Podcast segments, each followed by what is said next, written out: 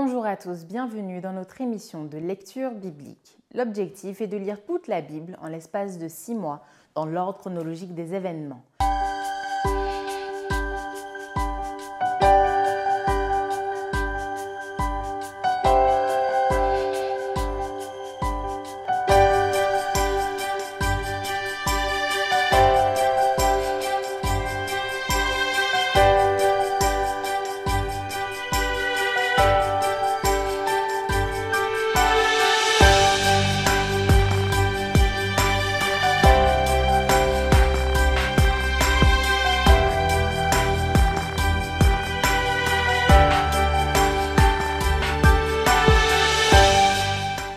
Cette émission vous est proposée par l'Église adventiste du 7e jour d'Évry. Si vous voulez suivre ce plan, vous pouvez cliquer sur le lien dans la description. N'hésitez pas à vous abonner à notre chaîne Évry Adventiste afin de recevoir toutes les nouvelles vidéos de lecture. Et n'hésitez pas à poser toutes vos questions dans les commentaires.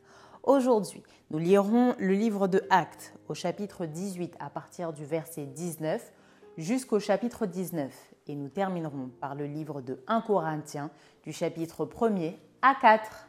Actes chapitre 18 verset 19. Ils arrivèrent à Éphèse et Paul y laissa ses compagnons. Étant entré dans la synagogue, il s'entretint avec les Juifs qui le prièrent de prolonger son séjour. Mais il n'y consentit point, et il prit congé d'eux en disant Il faut absolument que je célèbre la fête prochaine à Jérusalem. Je reviendrai vers vous si Dieu le veut et il partit d'Éphèse. Étant débarqué à Césarée, il monta à Jérusalem et après avoir salué l'Église, il descendit à Antioche. Lorsqu'il eut passé quelque temps à Antioche, Paul se mit en route et parcourut successivement la Galatie et la Phrygie, fortifiant tous les disciples. Un juif nommé Apollos, originaire d'Alexandrie, homme éloquent et versé dans les Écritures, vint à Éphèse. Il était instruit dans la voie du Seigneur et fervent d'esprit, il annonçait et enseignait avec exactitude ce qui concerne Jésus, bien qu'il ne connût que le baptême de Jean. Il se mit à parler librement dans la synagogue. Aquilas et Priscille, l'ayant entendu, le prirent avec eux et lui exposèrent plus exactement la voie de Dieu. Comme il voulait passer en Achaïe, les frères l'y encouragèrent et écrivirent aux disciples de le bien le recevoir. Quand il fut arrivé, il se rendit, par la grâce de Dieu, très utile à ceux qui avaient cru, car il réfutait vivement les Juifs en public, démontrant par les Écritures que Jésus est le Christ. Acte chapitre 19 Pendant qu'Apollos était à Corinthe, Paul, après avoir parcouru les autres provinces de l'Asie, arriva à Éphèse. Ayant rencontré quelques disciples, il leur dit Avez-vous reçu le Saint-Esprit quand vous avez cru? Ils lui répondirent nous n'avons même pas entendu dire qu'il y ait un Saint-Esprit. Il dit De quel baptême avez-vous donc été baptisés? Et ils répondirent Du baptême de Jean. Alors Paul dit Jean a baptisé du baptême de repentance, disant au peuple de croire en celui qui venait après lui, c'est-à-dire en Jésus. Sur ces paroles, ils furent baptisés au nom du Seigneur Jésus. Lorsque Paul leur eut imposé les mains, le Saint-Esprit vint sur eux, et ils parlaient en langue et prophétisaient. Ils étaient en tout environ douze hommes. Ensuite, Paul entra dans la synagogue où il parla librement. Pendant trois mois, il discourut sur les choses qui concernent le royaume de Dieu, s'efforçant de persuader ceux qui l'écoutaient. Mais comme quelques-uns restaient endurcis et incrédules, décriant devant la multitude la voix du Seigneur, il se retira d'eux, sépara les disciples et enseigna chaque jour dans l'école d'un nommé Tyrannus. Cela dura deux ans, de sorte que tous ceux qui habitaient l'Asie, juifs et grecs, entendirent la parole du Seigneur. Et Dieu faisait des miracles extraordinaires par les mains de Paul, au point qu'on appliquait sur les malades des linges ou des mouchoirs qui avaient touché son corps, et les maladies les quittaient et les esprits malins sortaient. Quelques exorcistes juifs ambulants essayèrent d'invoquer sur ceux qui avaient des esprits malins le nom du Seigneur Jésus en disant je vous conjure par Jésus que Paul prêche. Ceux qui faisaient cela étaient sept fils de Séva, juifs, l'un des principaux sacrificateurs. L'esprit malin leur répondit Je connais Jésus et je sais qui est Paul, mais vous, qui êtes-vous? Et l'homme dans lequel était l'esprit malin s'élança sur eux, se rendit maître de tous deux et les maltraita de telle sorte qu'ils s'enfuirent de cette maison nu et blessé. Cela fut connu de tous les Juifs et de tous les Grecs qui demeuraient à Éphèse, et la crainte s'empara de tous, et le nom du Seigneur Jésus était glorifié. Plusieurs de ceux qui avaient cru venaient confesser et déclarer ce qu'ils avaient fait. Et un certain nombre de ceux qui avaient exercé les arts magiques, ayant apporté leurs livres, les brûlèrent devant tout le monde. On en estima la valeur à cinquante mille pièces d'argent. C'est ainsi que la parole du Seigneur croissait en puissance et en force. Après que ces choses se furent passées, Paul forma le projet d'aller à Jérusalem en traversant la Macédoine et la Caïe. Quand j'aurai été là, se disait-il, il faut aussi que je voie Rome. Il envoya en Macédoine deux de ses aides, Timothée et Eraste, et il resta lui-même quelque temps encore en Asie. Il survint à cette époque un grand trouble au sujet de la voix du Seigneur. Un nommé Démétrius, orfèvre, fabriquait en argent des temples de Diane et procura à ses ouvriers un gain considérable. Il les rassembla avec ceux du même métier et dit Ô homme, vous savez que notre bien-être dépend de cette industrie. Et vous voyez et entendez que non seulement à Éphèse, mais dans presque toute l'Asie, ce Paul a persuadé et détourné une foule de gens en disant que les dieux faits de main d'hommes ne sont pas des dieux. Le danger qui en résulte, ce n'est pas seulement que notre industrie ne tombe en discrédit, c'est encore que le temple de la grande déesse Diane ne soit tenu pour rien, et même que la majesté de celle qui est révérée dans toute l'Asie et dans le monde entier ne soit réduite à néant. Ces paroles les ayant remplis de colère, ils se mirent à crier Grande est la Diane des Éphésiens. Toute la ville fut dans la confusion. Ils se précipitèrent tous ensemble au théâtre, entraînant avec eux Gaius et Aristarque, macédoniens, compagnons de voyage de Paul. Paul voulait se présenter devant le peuple, mais les disciples en empêchèrent. Quelques-uns même des Asiarques, qui étaient ses amis, envoyèrent vers lui pour l'engager à ne pas se rendre au théâtre. Les uns criaient d'une manière, les autres d'une autre, car le désordre régnait dans l'assemblée et la plupart ne savaient pas pourquoi ils s'étaient réunis. Alors on fit sortir de la foule Alexandre que les Juifs poussaient en avant et Alexandre faisait signe de la main, voulait parler au peuple. Mais quand ils reconnurent qu'il était juif, tous d'une seule voix crièrent pendant près de deux heures. Grande est la Diane des Éphésiens. Cependant le secrétaire, ayant apaisé la foule, dit Homme éphésien, quel est celui qui ignore que la ville d'Éphèse est la gardienne du temple de la grande Diane et de son simulacre tombé du ciel? Cela étant incontestable, vous devez vous calmer et ne rien faire avec précipitation, car vous avez amené ces hommes qui ne sont coupables ni de sacrilège ni de blasphème envers notre déesse. Si donc Démétrius et ses ouvriers ont à se plaindre de quelqu'un, il y a des jours d'audience et des proconsuls qu'ils s'appellent en justice les uns les autres. Et si vous avez en vue d'autres objets, ils se régleront dans une assemblée légale. Nous risquons en effet d'être accusés de sédition pour ce qui s'est passé aujourd'hui, puisqu'il n'existe aucun motif qui nous permette de justifier cet attroupement. Après ces paroles, il congédia l'assemblée. 1 Corinthiens, chapitre 1er. Paul, appelé à être apôtre de Jésus-Christ par la volonté de Dieu, et le frère Sostène à l'Église de Dieu qui est à Corinthe, à ceux qui ont été sanctifiés en Jésus-Christ, appelés à être saints, et à tous ceux qui invoquent en quelque lieu, que ce soit le nom de notre Seigneur Jésus-Christ, leur Seigneur et le nôtre. Que la grâce et la paix vous soient données de la part de Dieu notre Père et du Seigneur Jésus-Christ.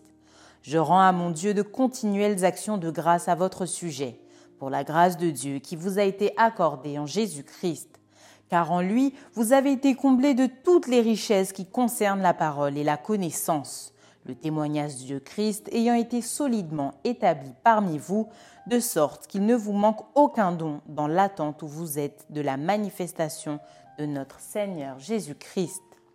Il vous affermira aussi jusqu'à la fin pour que vous soyez irréprochables au jour de notre Seigneur Jésus-Christ.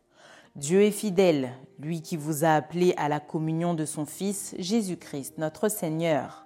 Je vous exhorte, frères, par le nom de notre Seigneur Jésus-Christ, à tenir tous un même langage et à ne point avoir de division parmi vous, mais à être parfaitement unis dans un même esprit et dans un même sentiment Car mes frères, j'ai appris à votre sujet par les gens de Chloé qu'il y a des disputes au milieu de vous.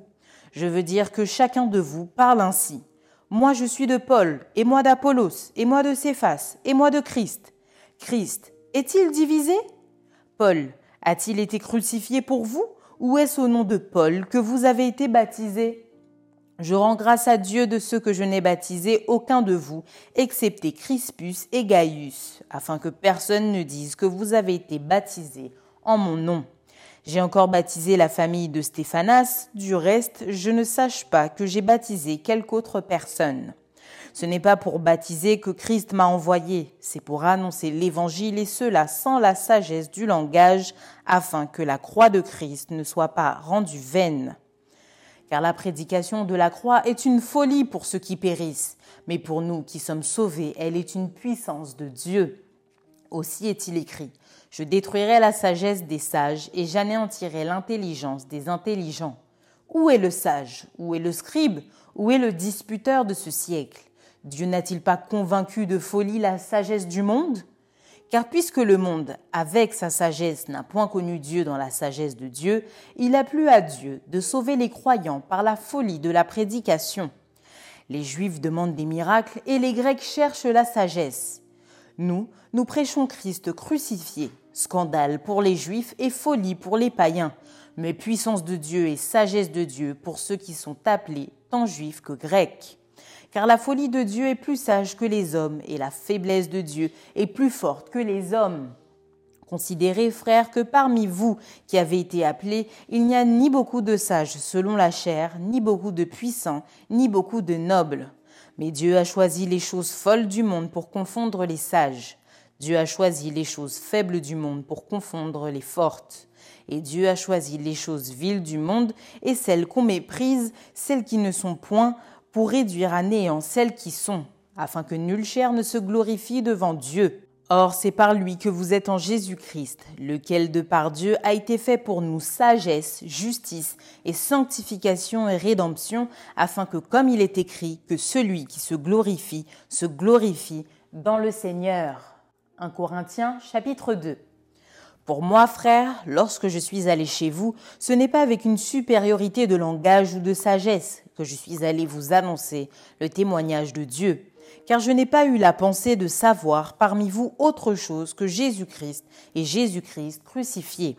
Moi-même j'étais auprès de vous dans un état de faiblesse, de crainte et de grand tremblement, et ma parole et ma prédication ne reposaient pas sur les discours persuasifs de la sagesse, mais sur une démonstration d'esprit et de puissance, afin que votre foi fût fondée non sur la sagesse des hommes, mais sur la puissance de Dieu. Cependant, c'est une sagesse que nous prêchons parmi les parfaits, sagesse qui n'est pas de ce siècle, ni des chefs de ce siècle qui vont être anéantis nous prêchons la sagesse de Dieu, mystérieuse et cachée, que Dieu, avant les siècles, avait destinée pour notre gloire. Sagesse qu'aucun des chefs de ce siècle n'a connue, car s'ils l'eussent connue, ils n'auraient pas crucifié le Seigneur de gloire. Mais comme il est écrit, ce sont des choses que l'œil n'a point vues, que l'oreille n'a point entendues, et qui ne sont point montées au cœur de l'homme, des choses que Dieu a préparées pour ceux qui l'aiment. Dieu nous les a révélées par l'Esprit, car l'Esprit sonde tout, même les profondeurs de Dieu. Lequel des hommes, en effet, connaît les choses de l'homme, si ce n'est l'Esprit de l'homme qui est en lui? De même, personne ne connaît les choses de Dieu, si ce n'est l'Esprit de Dieu. Or, nous, nous n'avons pas reçu l'Esprit du monde, mais l'Esprit qui vient de Dieu, afin que nous connaissions les choses que Dieu nous a données par sa grâce. Et nous en parlons non avec des discours qu'enseigne la sagesse humaine, mais avec ceux qu'enseigne l'esprit, employant un langage spirituel pour les choses spirituelles. Mais l'homme animal ne reçoit pas les choses de l'Esprit de Dieu, car elles sont une folie pour lui et il ne peut les connaître parce que c'est spirituellement qu'on en juge. L'homme spirituel, au contraire, juge de tout, et il n'est lui-même jugé par personne. Car qui a connu la pensée du Seigneur pour l'instruire? Or, nous, nous avons la pensée de Christ. 1 Corinthiens chapitre 3. Pour moi, frères, ce n'est pas comme à des hommes spirituels que j'ai pu vous parler, mais comme à des hommes charnels, comme à des enfants en Christ. Je vous ai donné du lait, non de la nourriture solide, car vous ne pouviez pas la supporter. Et vous ne le pouvez pas même à présent parce que vous êtes encore charnel. En effet, puisqu'il y a parmi vous de la jalousie et des disputes, n'êtes-vous pas charnel et ne marchez-vous pas selon l'homme? Quand l'un dit Moi je suis de Paul et un autre Moi d'Apollos, n'êtes-vous pas des hommes? Qu'est-ce que donc Apollos et qu'est-ce que Paul? Des serviteurs par le moyen desquels vous avez cru, selon que le Seigneur l'a donné à chacun. J'ai planté Apollos, arrosé, mais Dieu a fait croître en sorte que ce n'est pas celui qui plante qui est quelque chose, ni celui qui arrose, mais Dieu qui fait croître. Celui qui plante et celui qui arrose sont égaux, et chacun recevra sa propre récompense selon son propre travail. Car nous sommes ouvriers avec Dieu. Vous êtes le champ de Dieu, l'édifice de Dieu. Selon la grâce de Dieu qui m'a été donnée, j'ai posé le fondement comme un sage architecte et un autre bâti dessus mais que chacun prenne garde à la manière dont il bâtit dessus. Car personne ne peut poser un autre fondement que celui qui a été posé, savoir Jésus-Christ. Or si quelqu'un bâtit sur ce fondement avec de l'or, de l'argent, des pierres précieuses, du bois, du foin, du chaume, l'œuvre de chacun sera manifestée, car le jour la fera connaître parce qu'elle se révélera dans le feu et le feu éprouvera ce qui est l'œuvre de chacun. Si l'œuvre bâtie par quelqu'un sur le fondement subsiste, il recevra une récompense. Si l'œuvre de quelqu'un est consumée, il perdra sa récompense. Pour lui, il sera sauvé, mais comme au travers du feu. Ne savez-vous pas que vous êtes le temple de Dieu et que l'Esprit de Dieu habite en vous? Si quelqu'un détruit le temple de Dieu, Dieu le détruira, car le temple de Dieu est saint, et c'est ce que vous êtes que nul ne s'abuse lui-même. Si quelqu'un parmi vous pense être sage selon ce siècle, qu'il devienne fou, afin de devenir sage. Car la sagesse de ce monde est une folie devant Dieu. Aussi est-il écrit, il prend les sages dans leur ruse. Et encore, le Seigneur connaît les pensées des sages, il sait qu'elles sont vaines. Que personne donc ne mette sa gloire dans des hommes, car tout est à vous soit Paul, soit Apollos, soit Céphas, soit le monde, soit la vie, soit la mort, soit les choses présentes, soit les choses à venir. Tout est à vous, et vous êtes à Christ, et Christ est à Dieu. 1 Corinthiens, chapitre 4. Ainsi qu'on nous regarde comme des serviteurs de Christ et des dispensateurs des mystères de Dieu. Du reste, ce qu'on demande des dispensateurs, c'est que chacun soit trouvé fidèle. Pour moi, il m'importe fort peu d'être jugé par vous ou par un tribunal humain. Je ne me juge pas non plus moi-même, car je ne me sens coupable de rien. Mais ce n'est pas pour cela que je suis justifié. Celui qui me juge, c'est le Seigneur. C'est pourquoi ne jugez de rien avant le temps, jusqu'à ce que vienne le Seigneur qui mettra en lumière ce qui est caché dans les ténèbres et qui manifestera les desseins des cœurs. Alors chacun recevra de Dieu la louange qui lui sera due.